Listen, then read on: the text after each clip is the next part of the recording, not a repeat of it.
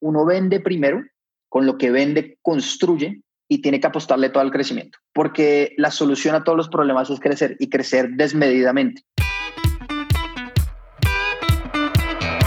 Hola, soy Alex Galvez y esto es Fundadores, el podcast donde me dedico a tener conversaciones con fundadores de startups latinoamericanas para deconstruir sus experiencias, su historia, sus errores y sus aciertos, y así encontrar los aprendizajes y herramientas que tú puedes aplicar en tu día a día. Bienvenido. Hola mis queridos fettuccinis, hoy estoy con Santiago Aparicio, cofundador y CEO de OnTop, un software que le permite a cualquier compañía del mundo contratar de forma remota a un empleado en cualquier lugar del mundo. Se encargan de los contratos, pagos de nómina e impuestos. Hablamos de la importancia de rodearse de personas mejores que tú, el correr riesgos atreverse a hacer las cosas. También hablamos de su paso por Rappi, donde fue el empleado número 7 y vio toda una etapa de hipercrecimiento hasta que se salió para fundar Fitpal, su primer startup propiamente dicha, y luego On Top, que fundó hace apenas unos meses. Por cierto, cuando hicimos la entrevista, la empresa se llamaba Top. Muchas gracias a los que han llenado la encuesta de audiencia. Nos ayuda mucho para seguir mejorando. Si no lo has hecho, búscala en las notas de la entrevista o en la página web. Espero que disfrutes esta plática con Santiago. Santiago, bienvenido a Fundadores. No, muchas gracias por tenerme acá. Me gustaría hablar de, pues, de tu primer emprendimiento, por así llamarlo, que antes de la universidad sé que eras corredor de, de motocross. Correcto. ¿Cómo estuvo un poquito pues, todo esto? Yo sinceramente no quería hacer nada en la vida distinto a, a, montar en moto. Entonces, pues un poco mi, mi batalla con mis papás fue conseguir eh, como esa, ese approval para poder, digamos, perseguir mi sueño de ser pues corredor de motocross. Digamos que la manera en cómo lo conseguí fue consiguiéndome un sponsorship en, en Canadá, en Vancouver.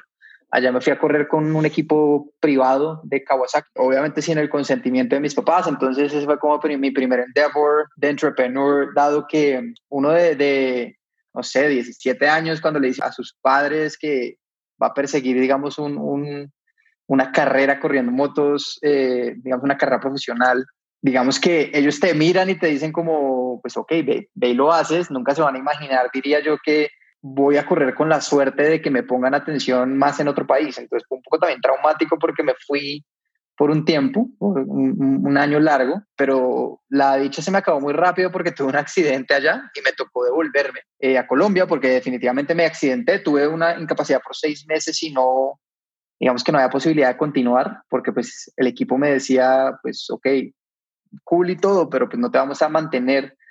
Entonces, pues me tocó volverme muy rápido a Colombia con, con mi primer sueño destrozado y fue la, la, digamos, la línea de partida para estrellarme muchas veces más en la vida por cosas que quería perseguir. ¿Y cómo conseguiste los patrocinadores ahí?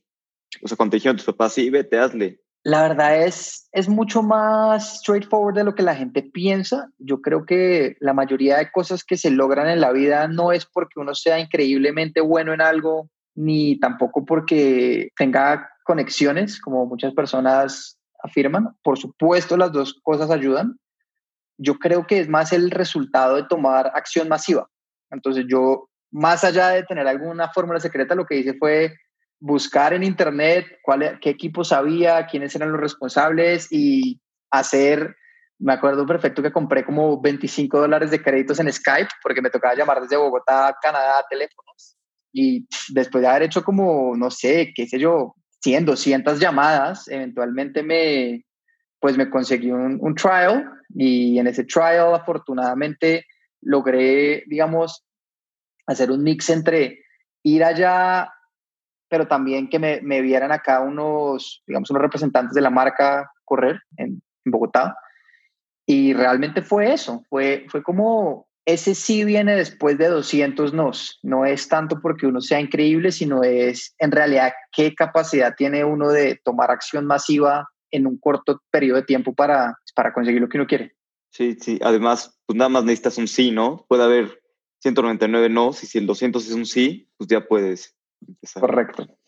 Bueno, y luego aquí, pues un poquito con el primer sueño, sueño destrozado, te fuiste a estudiar economía, ¿no? Digamos que economía fue el resultado de una carrera bastante obvia en la cual yo simplemente por inercia entré. Mi papá es economista también y, definitivamente no es algo que me llamara la atención, sino mi primera frustración en la vida, yo diría, viene de mi necesidad por entender el comportamiento del capital. Entonces, yo siempre tuve más como una curiosidad muy, muy arraigada acerca de cómo funcionaba el dinero. Yo no, no entendía muy bien cómo se conseguía, qué se debía hacer, cómo se debía invertir. Entonces, entendiendo también un poco como que ya no tenía nada que hacer por el motocross y no estaba emocionado por nada. Y mi papá era economista, pues me hizo clic en la cabeza, de pronto entenderé que la economía era como esa ciencia que estudiaba, digamos, la distribución de la riqueza. En pocas palabras, es la, la, la ciencia que estudia el dinero.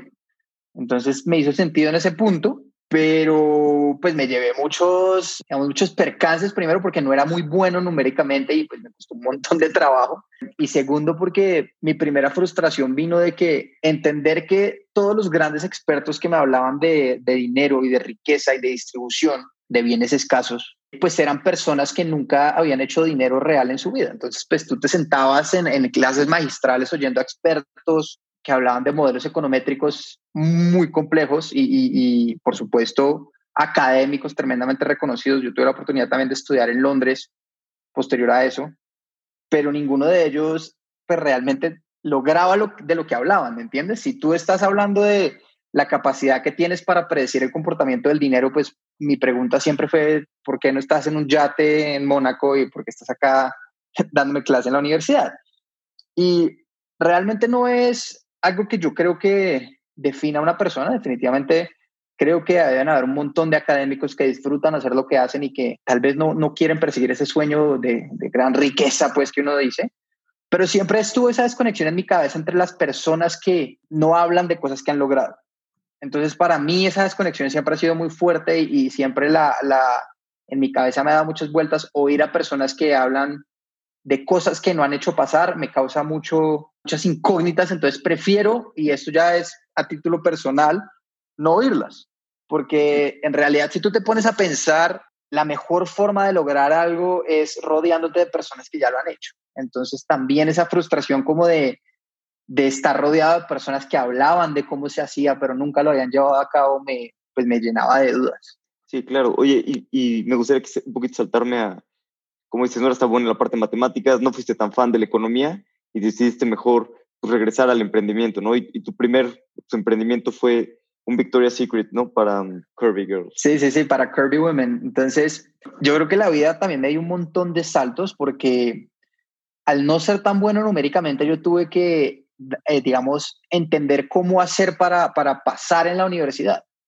Entonces, muchos de, las, de los cálculos, de las econometrías, de todas las, las, aquellas áreas que contemplaban un montón de matemática me costaban muchísimo trabajo. Entonces yo casi siempre eh, manejé la universidad como un proyecto propio en donde tenía que estar moviendo un montón de palancas para lograr el cometido de graduarme, más allá de como un endeavor académico. Entonces, para ser súper claro con eso es, me di cuenta que yo estaba rodeado de un montón de personas supremamente talentosas y que yo no era nada talentoso en ese aspecto numérico. Entonces, por ende, si yo no hacía algo al respecto, el resultado iba a ser que pues, yo no me iba a graduar. Y eso era detrimental hacerlo, como fuera.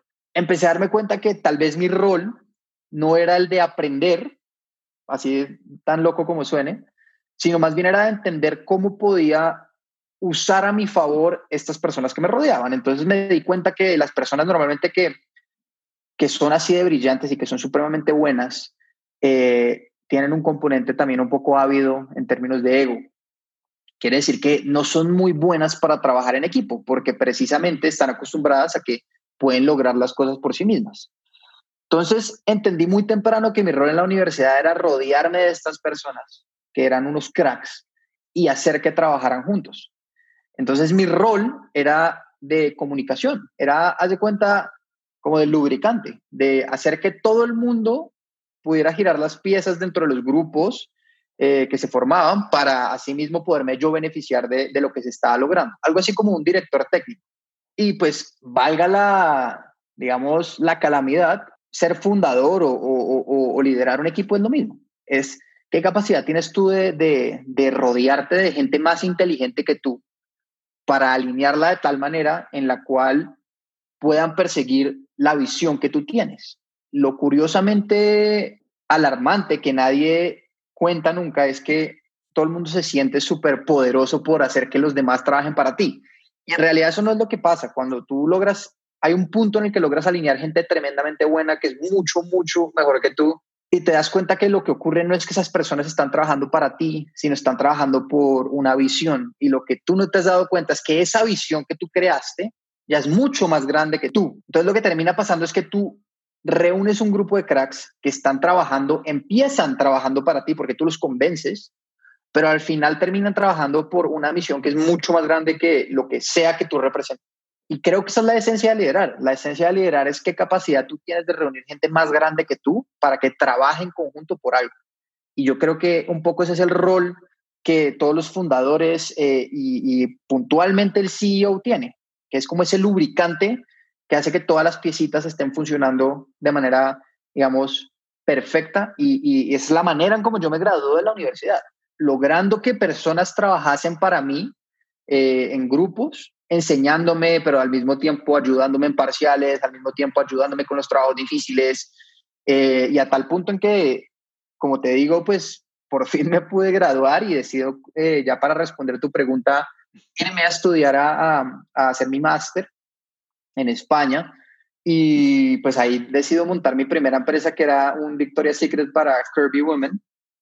Y levanto, digamos, mi primera ronda de un ángel de 100, 130 mil euros, pero y en seis meses pues la destruyo porque yo en esos momentos, digamos que como toda mi vida tuve que vivir de entender a las personas, yo tenía una capacidad comercial que yo consideraba en ese momento era lo que me hacía diferente a todo el mundo. Y el problema de, de, tener esa habilidad comercial y, no de nacer con ella, sino de tenerla que desarrollar como un instinto de supervivencia, porque si no eres lo suficientemente bueno en tu entorno, pues te va a tocar vender. Y si te toca vender todo el día, pues naturalmente te vas a volver decente vendiendo. El problema es que cuando te vuelves un poquito mejor eh, que decente, es decir, es decir, ya un poco más, más comercialmente hábil, el ego entra a ser parte de eso, porque tú empiezas a convencerte a ti mismo de que puedes lograr todo en la vida vendiendo.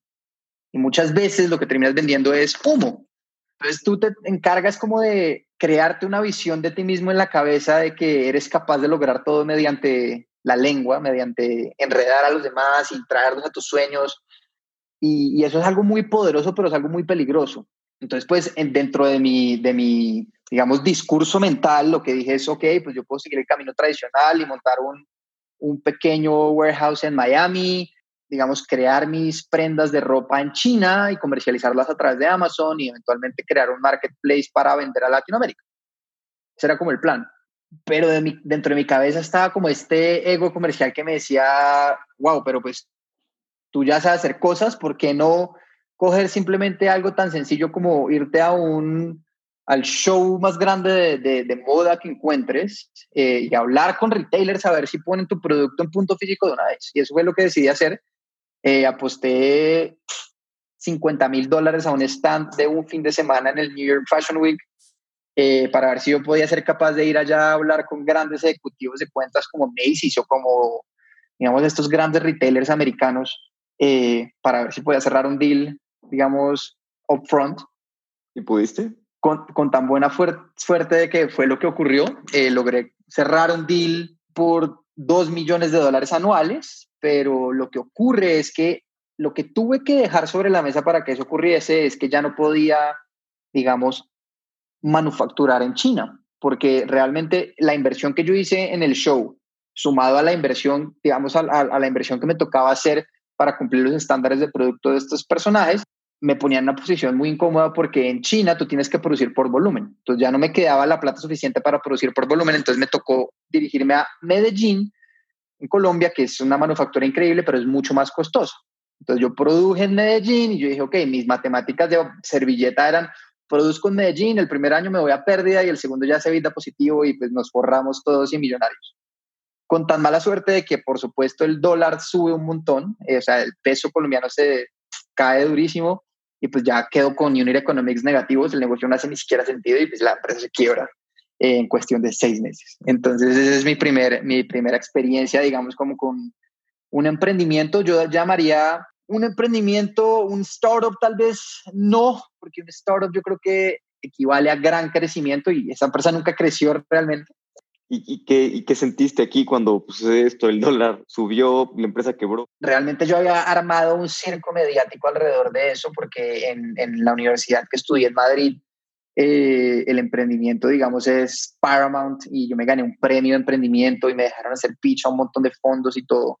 Pero digamos que lo bueno, lo que yo aprendí ahí fue a fallar rápido. Entonces yo hice una apuesta muy agresiva y fallé muy rápido, pero eso me dejó muy bien parado porque yo no me había graduado del máster. Y resulta que el haberme quebrado de esa manera tan espectacular fue lo que me abrió la puerta a trabajar rápido.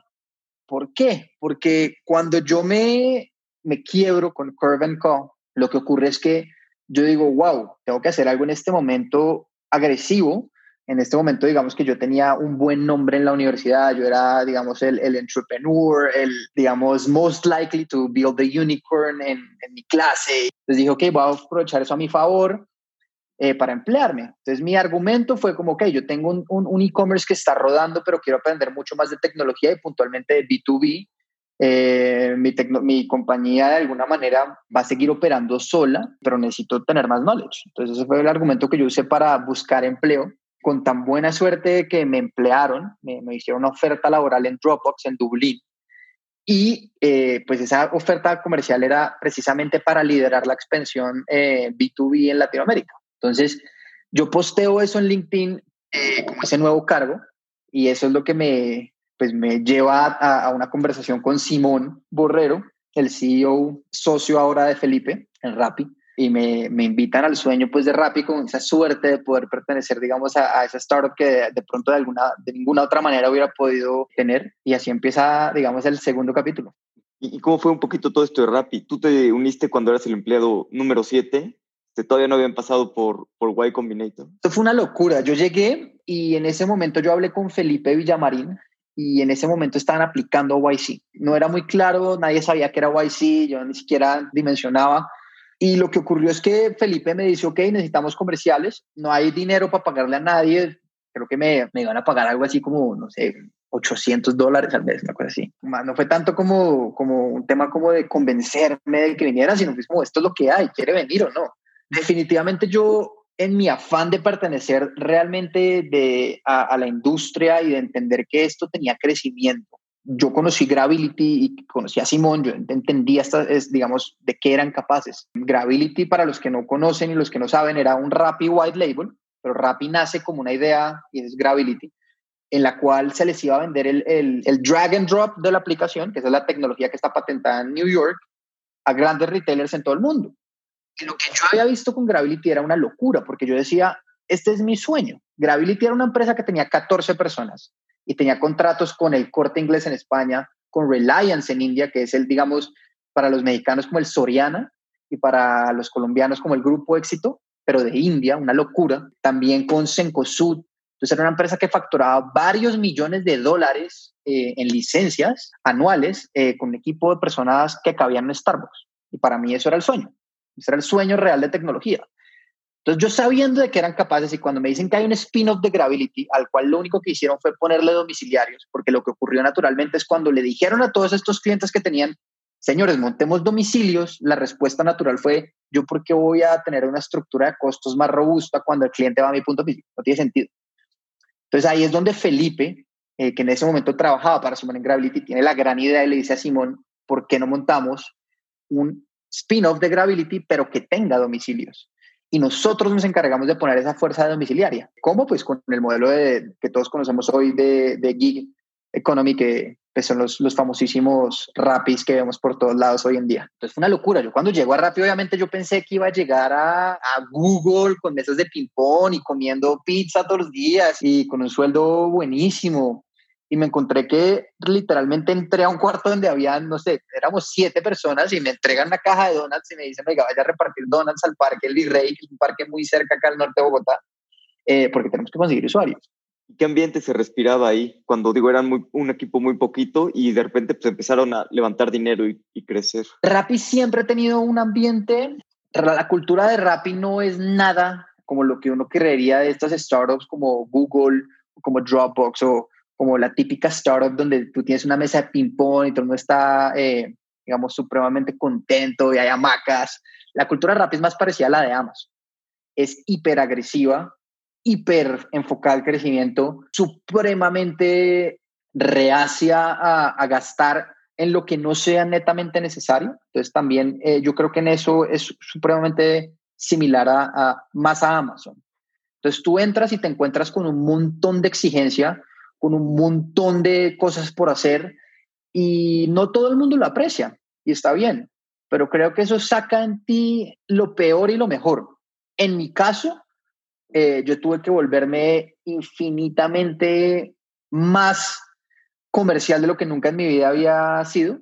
Mi trabajo en Rappi era literal lograr que las grandes marcas de consumo masivo invirtieran en pauta en la aplicación para que la botellita saliera de primeras de una aplicación que nadie conocía. Entonces era una real locura. ¿Y cómo lograste esto? Convencer a los clientes. yo creo que hay un tema en tecnología que nadie entiende y que creo que es supremamente importante para cualquier persona que quiera emprender y es muchas veces uno va a tener que tomar un leap of faith y vender cosas que no existen para con la plata que uno consigue construirlas. Y eso puede salir muy bien o puede salir muy mal. Eh, en el 99% de los casos va a salir muy mal, pero en el 99% de los casos, si ustedes están construyendo algo que crea atracción en ese punto, ustedes van a poder de alguna manera salvar esa relación. Es un poco tricky, pero cuando tú ves algo, por decir algo que en el caso de Rappi, tú logras que Coca-Cola te dé un cheque por 50 mil dólares ¿correcto? Y quieren ver eso reflejado en sus ventas de ese mes. el primer mes vendes 100 dólares y tú no tienes cara para poder decirle a alguien, acaba de invertir 50 mil dólares y vendió 100 dólares el primer mes. Es algo que de verdad creo que es una experiencia que todo el mundo debería tener porque lidiar con ese tipo de emocionalidad, con ese tipo de estrés, con ese tipo de situaciones, te hacen mucho mejor tanto manager como, como empleado, como founder, como todo, porque es ahí donde tú de verdad tienes que tener una respuesta y esta respuesta no puede ser ambigua. Todo es muy interesante cuando el segundo mes pasas de 100 dólares a 1000 dólares. Entonces, obviamente, siguen habiendo invertido 50 mil, pero hay algo. Porque es que el crecimiento que hay de 100 a 1000 es un 10x en un mes que no es irrisorio. Entonces, tú ahí ya puedes empezar a, jugar con eso. Entonces, el secreto, y tal vez es para resolver tu respuesta, uno cómo lidia con eso es, uno vende primero, con lo que vende construye y tiene que apostarle todo al crecimiento, porque la solución a todos los problemas es crecer y crecer desmedidamente. Entonces, en la medida en que tú puedas garantizar que hay un 10, un 100x de por medio, eh, eso abre muchas puertas para que Rappi sea lo que hoy es. Porque a pesar de que muchas veces nos tuvimos que poner, digamos, pálidos al entregar resultados y me, tocaba ir a poner la cara, el crecimiento era innegable. Entonces eso es algo que ha ayudado un montón. ¿Y qué crees que fue uno de los desafíos más grandes en tu tiempo cuando, cuando estabas en Rappi?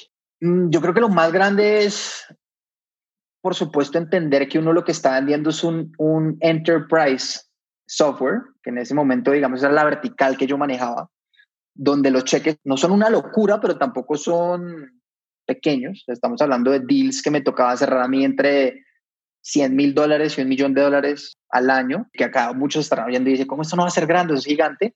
No, eso no es grande. Cuando vean Salesforce o Oracle se van a dar cuenta que es grande, pero digamos que cae por lo menos en la categoría de enterprise, que estamos hablando de tickets promedios superiores a los 50 mil dólares por deal. Entonces, lo más retador es entender que cerrar esa cantidad de dineros viene normalmente de compañías tremendamente estructuradas y esa estructura termina en burocracia y esa burocracia te hace más lento.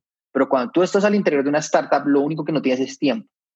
Entonces, el reto más grande es entender cómo llevas un proceso que normalmente tiende a durar 12 meses en promedio, ¿cierto? Para el cierre, a conseguirlo en dos o en un mes. Eso es el reto más grande que hay, porque te das cuenta que el mayor enemigo para crecer en una industria en donde puntualmente, a pesar de que Rappi es, eh, digamos, en su gran parte B2C, ¿cierto? Que atiende al consumidor final, hay una gran parte de Rappi que atiende a un consumidor intermedio que es el, la marca de consumo masivo, que es ese B2B interno que tienen dentro de Rappi, que yo manejaba. Y por supuesto, pues tienes que crecer a la misma velocidad que está creciendo la vertical B2C. Y pelear contra esa burocracia es algo que es una locura. Eh, ¿Qué aprendí de ahí? Aprendí a que tú no lidias con empresas, tú lidias con personas y las personas tienen intereses propios. Al entender cuáles son los intereses propios de cada persona, tú puedes adelantar mucho y, digamos, ganar mucho tiempo en términos de negociación, ayudando a las personas a, conseguir sus objetivos. Con esto no me refiero a llevar el hijo al colegio ni sacar la ropa, con esto me refiero a entender cuál es el KPI que de verdad los va a hacer avanzar al interior de su organización. Porque muchas veces cuando tú te estás sentando con la persona de recursos humanos o con la de marketing, hay un KPI específico que en caso de que ellos lo logren, eso va a crear una promoción en su vida, una promoción laboral. Eso, afecta directamente el nivel de dinero que ganan mensualmente.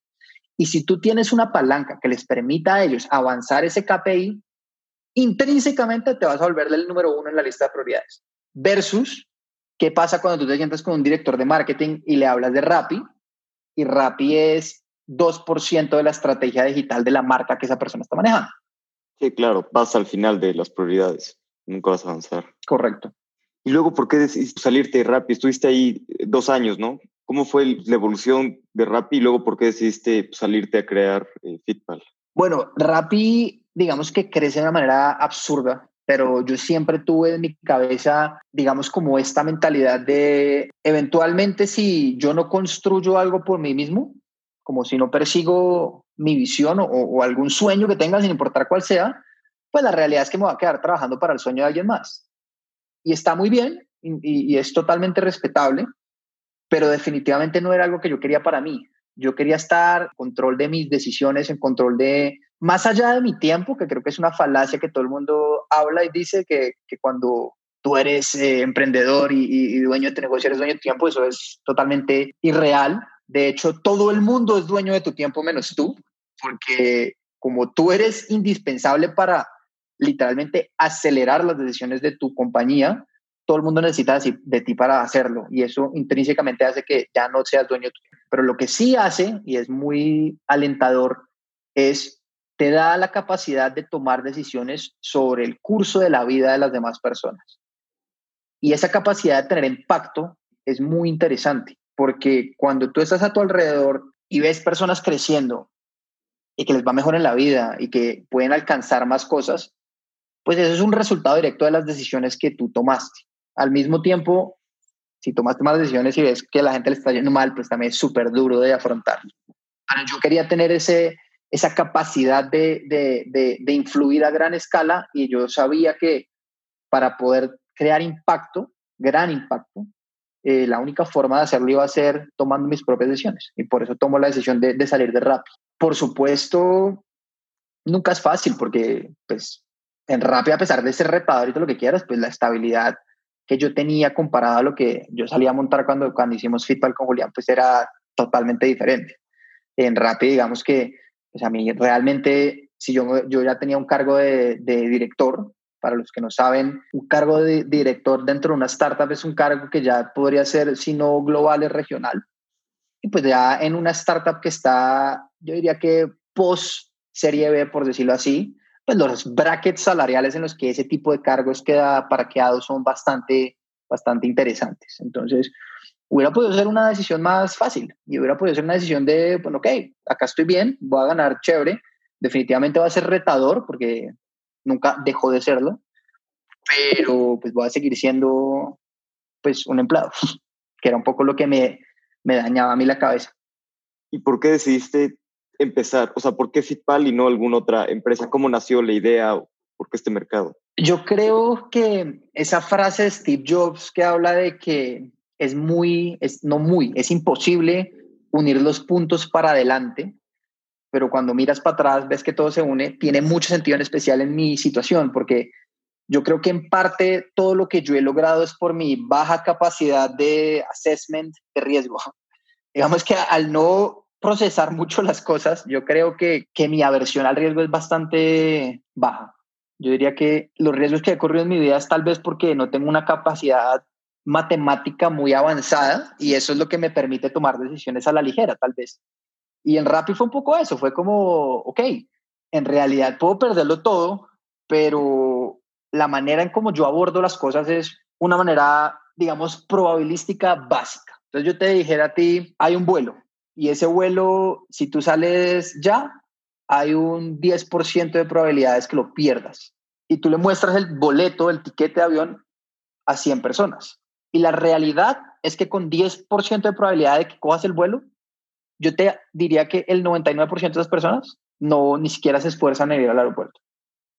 Pero la realidad de la probabilidad es, es, otra. Y la realidad es, si tú no haces nada, ¿cierto?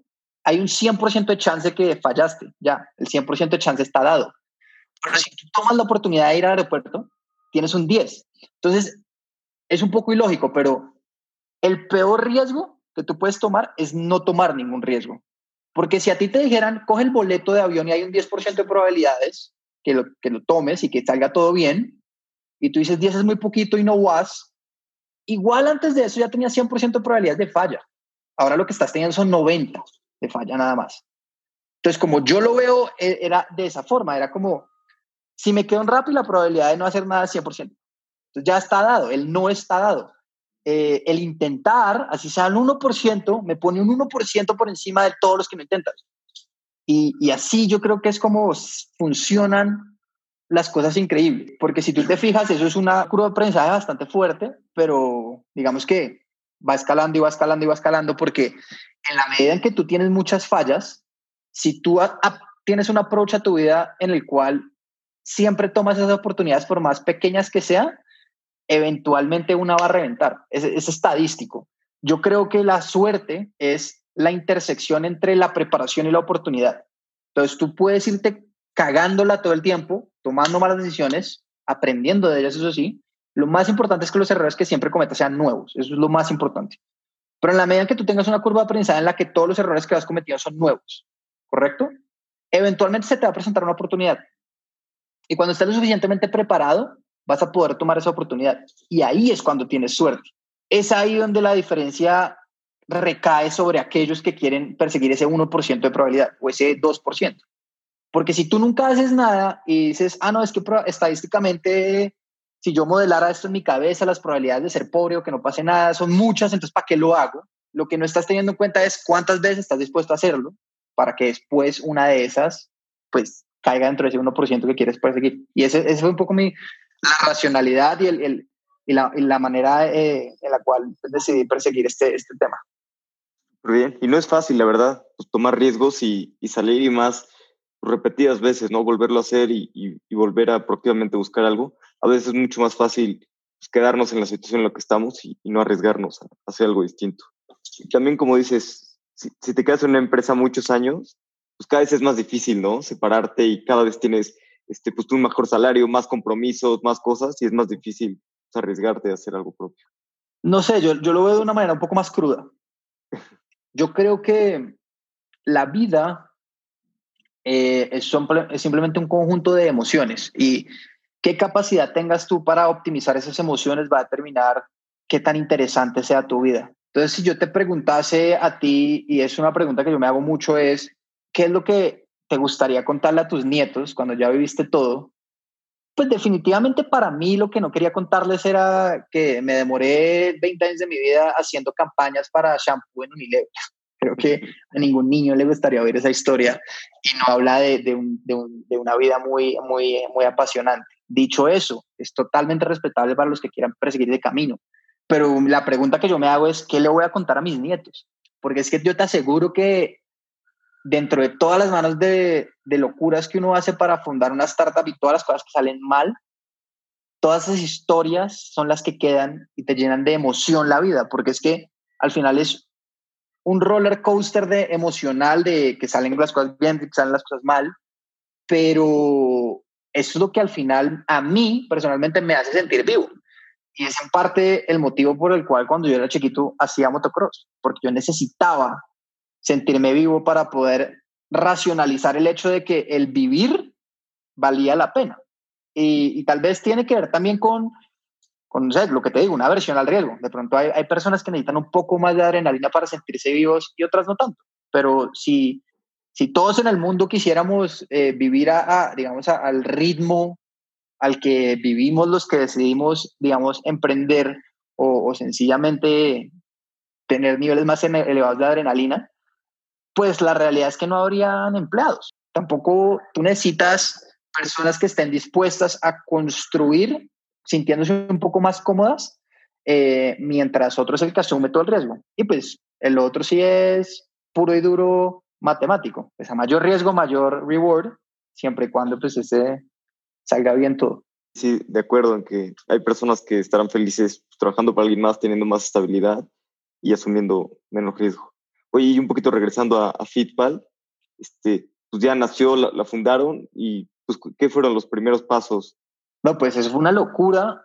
Fitpal empieza, realmente lo empieza mi socio Julián, como un experimento en el cual se monta un landing page y se ponen 100 dólares de pauta, en donde el ad lo que decía era todos los gimnasios de Bogotá por 30 dólares al mes. Y lo que ocurre es que eso iba directamente a un botón de pago. Y acá hay un concepto súper importante que la gente no entiende y es que el crecimiento de una empresa o cuando hablamos de tracción, se está hablando de transaccionalidad. Crecer en el 99% de los casos, a menos de que uno sea un social media network de alto crecimiento donde se miden daily active users, realmente depende de las ventas. Entonces, cuando se habla de tracción o de crecimiento, se está hablando de ventas.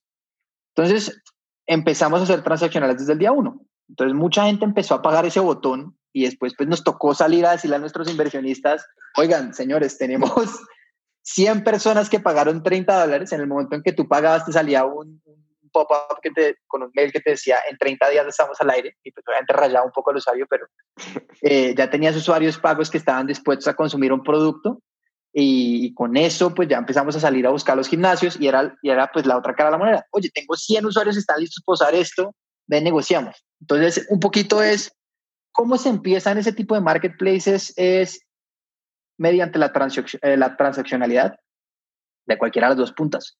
Y ya teniendo esa transaccionalidad, pues vas a negociar el otro lado. Pero es un, juego del Lego, en donde pones una ficha y te toca volverte y pones la otra y, los problemas nunca paran de aparecer. Aquí también levantaron ¿no? este, una ronda. ¿En qué momento levantaron el, dinero? ¿Desde el principio o ya que tenían un poquito? Nosotros con Fitpal inicialmente levantamos como 400 mil dólares en los primeros stages como del primer año. Posterior a eso levantamos como en total unos 2 millones, 2.4 millones de dólares y la fortuna que tuvimos con el COVID es que despegó un producto que nosotros teníamos, por supuesto el agregador de gimnasios físico se fue al piso, pero nosotros teníamos un producto corporativo que nació como experiencia en parte de todo lo que se hizo en Rappi y fue básicamente ese Enterprise SaaS para beneficios de empleados. Y ese sí despegó, a tal punto que Fitpal pues logramos que, que, fuera cash flow positive por primera vez eh, en este momento. Y digamos que fue también una, así como una desgracia por el tema del agregador de gimnasios, fue una, una fortuna eh, también poder haber contado con ese producto. Ya tenían ese producto desde antes, nada más. Lo que pasa es que ese producto antes era más o menos el 10% del revenue total de la compañía. Y esto se debe en parte a que los empleados en sí mismos de una empresa no estaban muy interesados, digamos, en hacer uso de contenido en vivo que nosotros entregábamos, porque todo el mundo estaba muy desconectado del, del remote eh, lifestyle como lo conocemos hoy en día. Entonces eran muy pocas las personas que se conectaban a nuestro servicio a aprovechar las, digamos, las clases en vivo que nosotros entregábamos, tanto de bienestar como para niños y demás cosa que cambió totalmente con el COVID, porque cuando tú estás en tu casa 24/7 y además tus hijos están contigo, pues lo que tú quieres es que todo el mundo esté ocupado, si no te metes un tiro. Y en parte por eso es que Fitpal pues despega como despegó. Supongo que también está bien pues, ya estar cash flow positive, no tener la presión de los inversionistas, sobre todo están eh, atacando gimnasios, son una de las industrias más afectadas ¿no? con la pandemia. Correcto. Digamos que ese es un caso muy interesante porque no muchos saben pero nosotros contamos con la fortuna de, tener unos grandes socios, pero a la vez Fitpal no nació de la manera tradicional en como nace cualquier startup. Cualquier startup nace de la mano de sus socios y después llegan, digamos, los founders y después llegan más socios. Nosotros vimos la oportunidad en Fitpal de nacer dentro de una incubadora que se llama IncuLab y eso es un modelo de negocio que hace mucho tiempo nació con una empresa europea que se llama Rocket. Y lo que hacían era básicamente esa incubadora ponía todo el dinero y le daba una porción de equity al grupo emprendedor para que el negocio despegara. La lógica detrás de eso es que tú como emprendedor empiezas con mucho equity y te vas diluyendo a medida que hay rondas de capital, pero supuestamente como se dice que funciona el modelo de venture building, es que el emprendedor empieza con, un pedazo pequeño de capital, el 20% cada uno o algo así, no de capital, perdón, de equity, y nunca se va a tener que diluir, porque el, el, el venture detrás que está va a meter todo el dinero. Entonces era un poquito como de atrás para adelante de jugar. Lo que pasó es que la historia repetidas veces ha mostrado que ese, ese, ese, ese modelo de negocio no funciona porque los emprendedores nunca terminan de estar tremendamente apostados, ¿cierto? Cuando tú no tienes el control de tu negocio desde el momento cero, porque literalmente no eres el, el partner mayoritario, primero pues hay muchos roces. En nuestro caso contamos con la fortuna de que éramos muy alineados con nuestros socios, era, digamos, espectacular la relación que teníamos, el problema ocurrió en, en, fundraising, porque en el momento que tú tienes un cap table en donde los fundadores no son los, los primary owners, nadie quiere poner capital, ningún fondo de capital privado. Entonces, cuando nos encontramos con que FITPAL, después de haberlo llevado, sacado el COVID, todo con mi socio, pues nos sentábamos y teníamos, qué sé yo, 20, 25% de la compañía entre los dos. Nadie le quería meter capital. Ahí es cuando decidimos, digamos, tomar un giro extra y decir, ok, pues vengan y ya montamos algo de cero, de Silicon Valley Way, y, por eso nace nuestra nueva compañía. Por supuesto, eso fue un, un, tema supremamente, digamos, complejo para nosotros y en parte el COVID fue lo que nos, nos ayudó a, a, a, sacarlo adelante porque la manera y el approach que tuvimos con nuestros socios pues fue mediante lograr que la compañía tuviera un éxito en el cual ya no fuera dependiente financieramente de, recursos como para poder tomar esa, acción tan agresiva. No es algo fácil de entender, pero es muy interesante porque he tenido la, la, oportunidad de pasar por todos los caminos. El de empleado, digamos, de una corporación en Marsh, en Nueva York, el de empleado de una startup de alto crecimiento, early employee, después el de founder de un venture builder, y ahora pues nos entramos al camino de ya founder a remangarse los, los brazos pues con Top. Y bueno, y metiéndonos a, Top, ¿qué es Top? ¿Qué hacen en Top? Top es una, un software, una solución que le permita a cualquier compañía del mundo contratar en todo el mundo sin importar dónde se encuentren las personas. Entonces nos dimos cuenta que con el trabajo remoto lo que se acabó fue, se le perdió el miedo a que trabajar remotamente funcionaba. Todo el mundo se dio cuenta que funciona espectacular y eso abre las puertas a una oportunidad gigante y es la oportunidad de consecución y adquisición de talento. Resulta que las empresas están condicionadas a adquirir el talento localmente y eso desde mi punto de vista era un error porque yo creo que la, piedra angular de cualquier compañía es el talento y como hablábamos anteriormente la capacidad que tú tengas de rodearte de gente mucho mejor que tú es lo que va a determinar qué tan grande sea tu iniciativa. Y en Fitpal nosotros batallamos mucho con eso porque yo decía, wow, yo necesito contratar cracks de los que, digamos, los mejores que pueda encontrar, pero muchas veces no era claro cómo traer a un crack, por llamarlo así, si vivía en otro país. Primero porque, pues, remote, en esa época, o sea, antes pre-COVID, eso no funciona. Y segundo, pues, si lo quieres traer a tu país de vuelta, hay dos maneras de hacerlo. Como expatriado, que cuesta un montón y no tiene sentido financiero, o pagarle allá, pero eso implica que fuera remoto. Entonces, con el COVID todo se encajó espectacular porque ahora las compañías entienden que remoto funciona y además pueden contratar desde todo el mundo. Lo que pasa es que no hay un tool que te permita evadir, digamos, de alguna manera, el problema que existe en cumplir con todas las regulaciones locales que hay para contratar talento externo. Entonces, todo lo que hace de una manera muy sencilla es, te permite contratar a cualquier persona del mundo, sin importar qué tan grande seas como compañía. ¿Cuánto te cuesta? 29 dólares al mes. ¿Y ustedes se encargan qué? De la parte fiscal, este, la parte de cada país. Entonces, es espectacular porque es como todo un departamento de HR en uno mismo. Entonces, todo lo que hace es, te ayuda a conseguir el talento. Tenemos un algoritmo de inteligencia artificial que te recomienda candidatos con matchmaking. Una vez tú tienes la entrevista con esos candidatos, puedes tener un contrato base que nosotros te diseñamos. Si tú quieres editarlo, lo puedes hacer. Todo esto es del software. Te llenan unos forms muy sencillos con los datos. Se manda el contrato a las dos partes. Se firma por las dos partes. Entonces ya la persona queda compliant en, en las dos partes del mundo donde se encuentren. Y después tú simplemente conectas tu cuenta bancaria top o tu tarjeta de crédito, lo que quieras, y nosotros le dispersamos los pagos automáticamente. Entonces no tienes que hacer absolutamente nada. Lo que queremos ser es ese one-stop shop para remote, que en el momento en que cualquier persona o empresa quiera levantar la cara a contratar el mejor talento posible, pueda encontrar en Top esa solución global que le permite desde recruiting hasta payroll y todo en la mitad. Buenísimo, me encanta. Creo que es un producto pues, bastante necesario ahorita.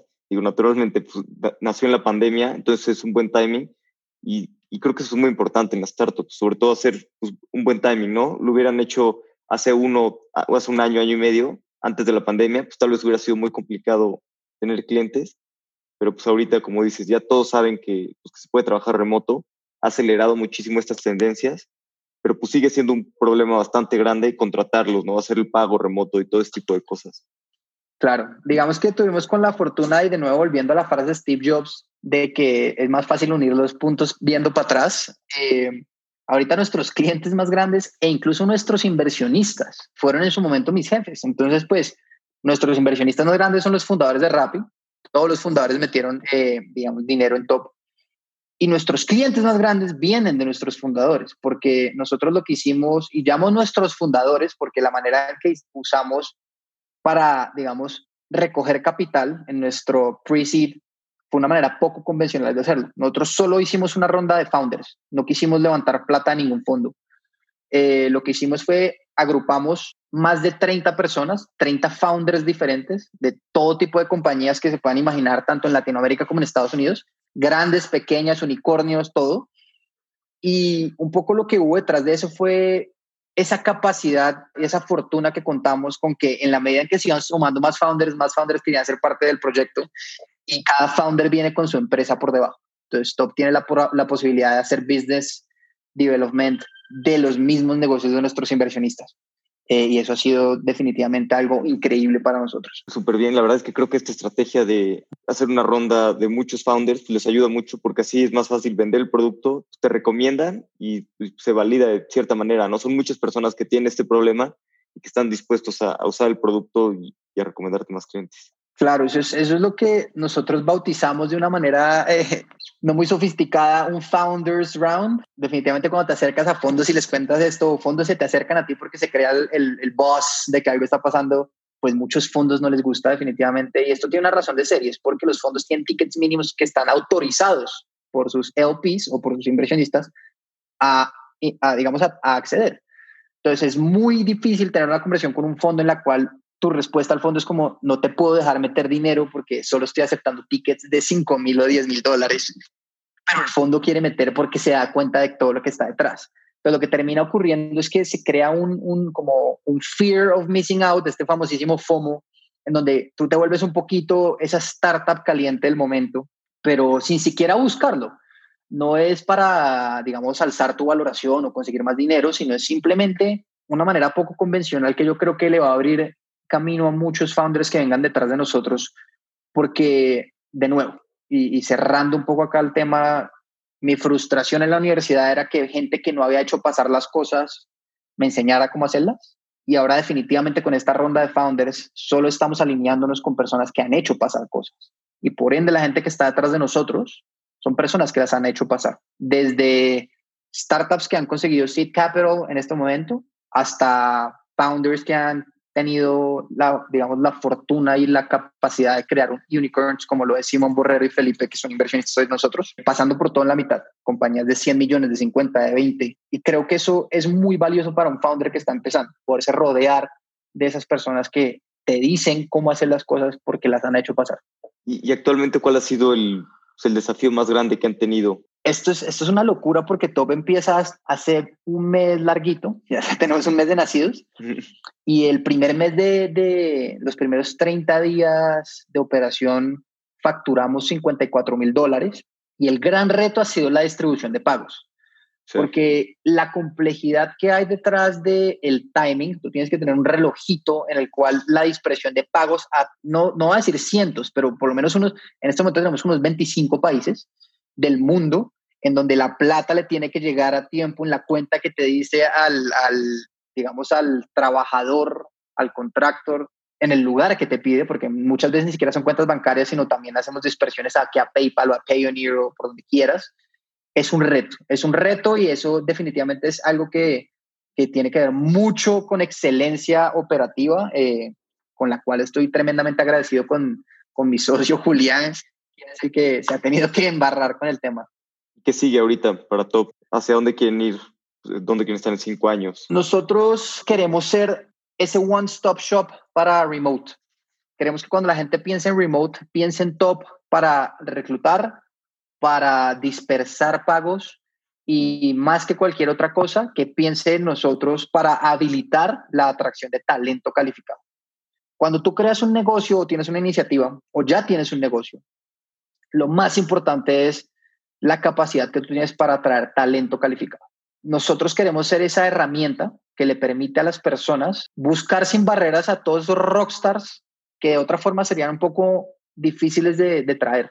Queremos que la gente se concentre en hacer lo que realmente importa, que es crecer su negocio y que a nosotros nos dejen encargarnos de todo lo que no aporta crecimiento, como es el compliance y todo ese meollo un poco corporativo, como tributario, como todo lo que realmente no aporta a crecer, queremos nosotros aportarlo para que, digamos, los negocios puedan concentrarse en lo que importa. La verdad es que creo que hay una super oportunidad y hay que hacerlo, o sea, es un super pain, pero pues también es complicado, ¿no? De hacer, como decías, pues, la dispersión de, de nómina a tantos países.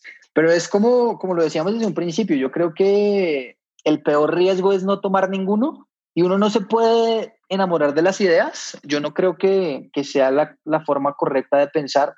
Yo creo que uno se tiene que enamorar del proceso y tal vez Top termine siendo algo totalmente distinto, como cuando Rappi en sus primeros días nos soñábamos con ser el, me acuerdo, el, el, el, supermercado de Colombia, por decirlo así. Y ahorita, pues, estamos pensando ya en un IPO siendo ese Everything Store de Latinoamérica.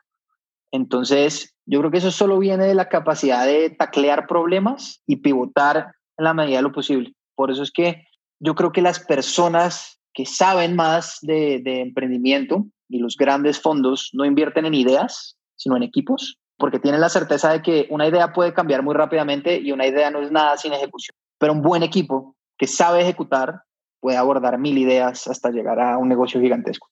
Sí, todo va evolucionando, ¿no? Pues un poquito vas ejecutando algo, pero pues el mercado te empieza a llevar hacia otros lados, ves oportunidades en otras cosas. Claro, y es, exactamente el caso de Fitpal. Fitpal empieza como un agregador de gimnasios y hoy el stream de revenue más importante de la compañía es un SaaS de benefits para empleados. Cuando Fitpal empezó 100% B2C, es decir, al consumidor, a persona natural. Entonces, eso también es un ejemplo de que normalmente el camino que uno persigue no es en el que termina. Por supuesto, el pain termina siendo el mismo y es, estamos buscando una actividad para que las personas se enamoren y sean más saludables, sea cual sea la actividad. Pero cómo hacer el approach a ese problema cambió radicalmente con el tiempo. Primero a personas naturales, después con gimnasios y después terminó en un software para empleados que nos contratan las empresas. Vamos a pasar a la última parte, que es la serie de preguntas. De una. Te hago una pregunta y contestas en 60 segundos o menos. ¿Qué libro es el que más has recomendado en tu vida? Blitzscaling de Reid Hoffman. Creo que es entendiendo que el crecimiento es lo más importante y lo que soluciona todos los problemas desde mi punto de vista. Eh, ese es un libro que habla de cómo manejar el, el crecimiento y cómo alcanzarlo. ¿Qué creencia o hábito has cambiado en los últimos cinco años que ha mejorado drásticamente tu vida? Yo creo que algo vital que ha cambiado mi vida es el entender que esto puede sonar un poco agresivo, pero solo los idiotas no cambian de opinión. Entonces, entender que el cambio es la única constante te da mucha tranquilidad para tomar decisiones, porque el trabajo que, que tú tienes como, como founder o como CEO o, incluso como en tu vida, llamémoslo director de tu vida, es tomar decisiones rápido. No importa si las decisiones están mal. Lo más importante es tomar decisiones, sin importar qué tanto te afecten. Eso es lo que te va a llevar a progresar. Y desde ese punto de vista, si tú aceptas que el cambio es una constante, van a haber decisiones que tomaste mal que no te afectan tanto. Porque vas a entender que igual pueden venir muchos cambios que ni siquiera te has imaginado en este momento. ¿Hay alguna inversión que hayas hecho que haya valido mucho la pena? Puede ser tiempo, dinero, energía, lo que sea.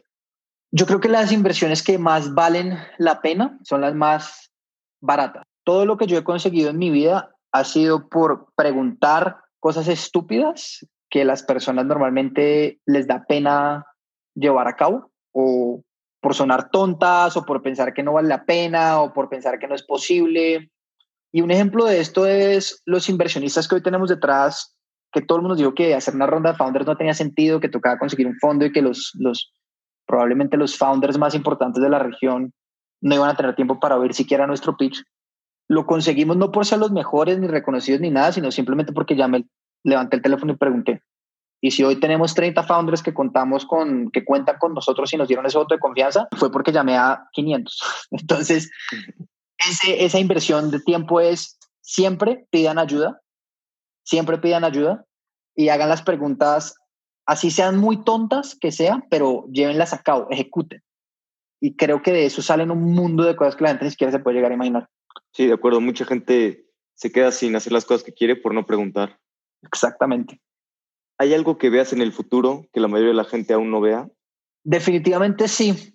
Yo creo que lo que vemos ahorita es que el futuro va a ser remoto slash flexible y la capacidad que va a existir para que las personas puedan tener acceso a oportunidades cada vez más grandes va a ser totalmente ilimitado. A lo que me refiero con eso es que hoy en día todos pensamos que estamos encasillados en una carrera que estudiamos o en un, o en un skill que tenemos y que vamos a trabajar en una industria, cuando eso es totalmente falso. Yo creo que todo en esta vida se puede aprender si uno tiene un growth mindset para un ejemplo de ello, tienen a alguien que vivía del motocross, que después estudió economía y terminó liderando varias empresas de tecnología.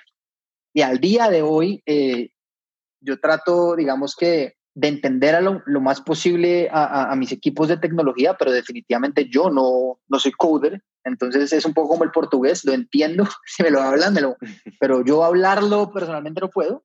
Y esa realidad que creo que no todos entienden es que la limitación de tus posibilidades está dada por la capacidad que tú tengas por tomar riesgos.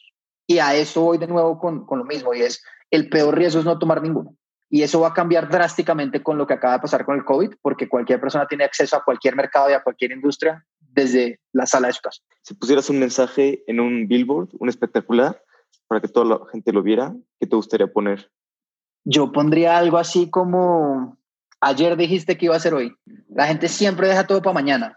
El problema es que mañana nunca llega. Y la mayoría de personas no lo hacen porque piensan que las cosas no son, normalmente las cosas por hacer caen en dos categorías. No es tan importante, puede esperar, o es inalcanzable. Entonces, ¿para qué intentar? Lo cual es totalmente ridículo. Y por eso ese sería mi mensaje en el billboard. Porque hay cosas que uno simplemente hace y le mejoran la vida exponencialmente. Cosas tan estúpidas como llevo todo el día en mi casa encerrado, voy a sacar al perro y me da un poco de sol y cuando me da un poco de sol me encuentro alguien en el parque y empiezo a hablar y pasan cosas y puede cambiar la dinámica completa de un día.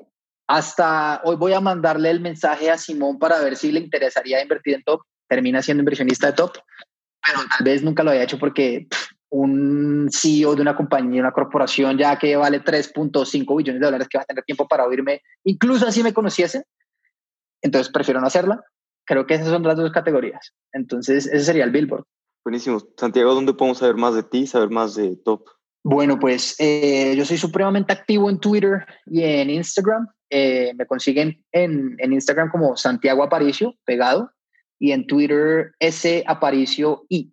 También, también para los que quieran de todo lo que hablo un montón, yo tengo una columna semanal en Forbes que llevo un mes sin escribirla porque nace top, pero hay un montón de contenido que a mí realmente me da, me contenido técnico más que todo, no es tanto inspiracional ni, ni, todo esto que uno ve en Instagram de todos estos gurús, sino son realmente cosas accionables que me han servido para crear valor y valor en, en digamos, en términos generales es la capacidad que uno tiene para construir tracción, que es ventas. Entonces, esa columna en Forbes, se meten a Forbes y ponen Santiago Aparicio y ahí les aparece un montón de artículos que yo escribo siempre respecto a esos temas. Perfecto. Santiago, muchas gracias por tu tiempo. El tiempo es lo más valioso que tenemos. Siempre podemos hacer más dinero, pero no más tiempo. No, Alex, muchas gracias a ti por la invitación y estamos hablando. Que estés muy bien. Gracias. Chao.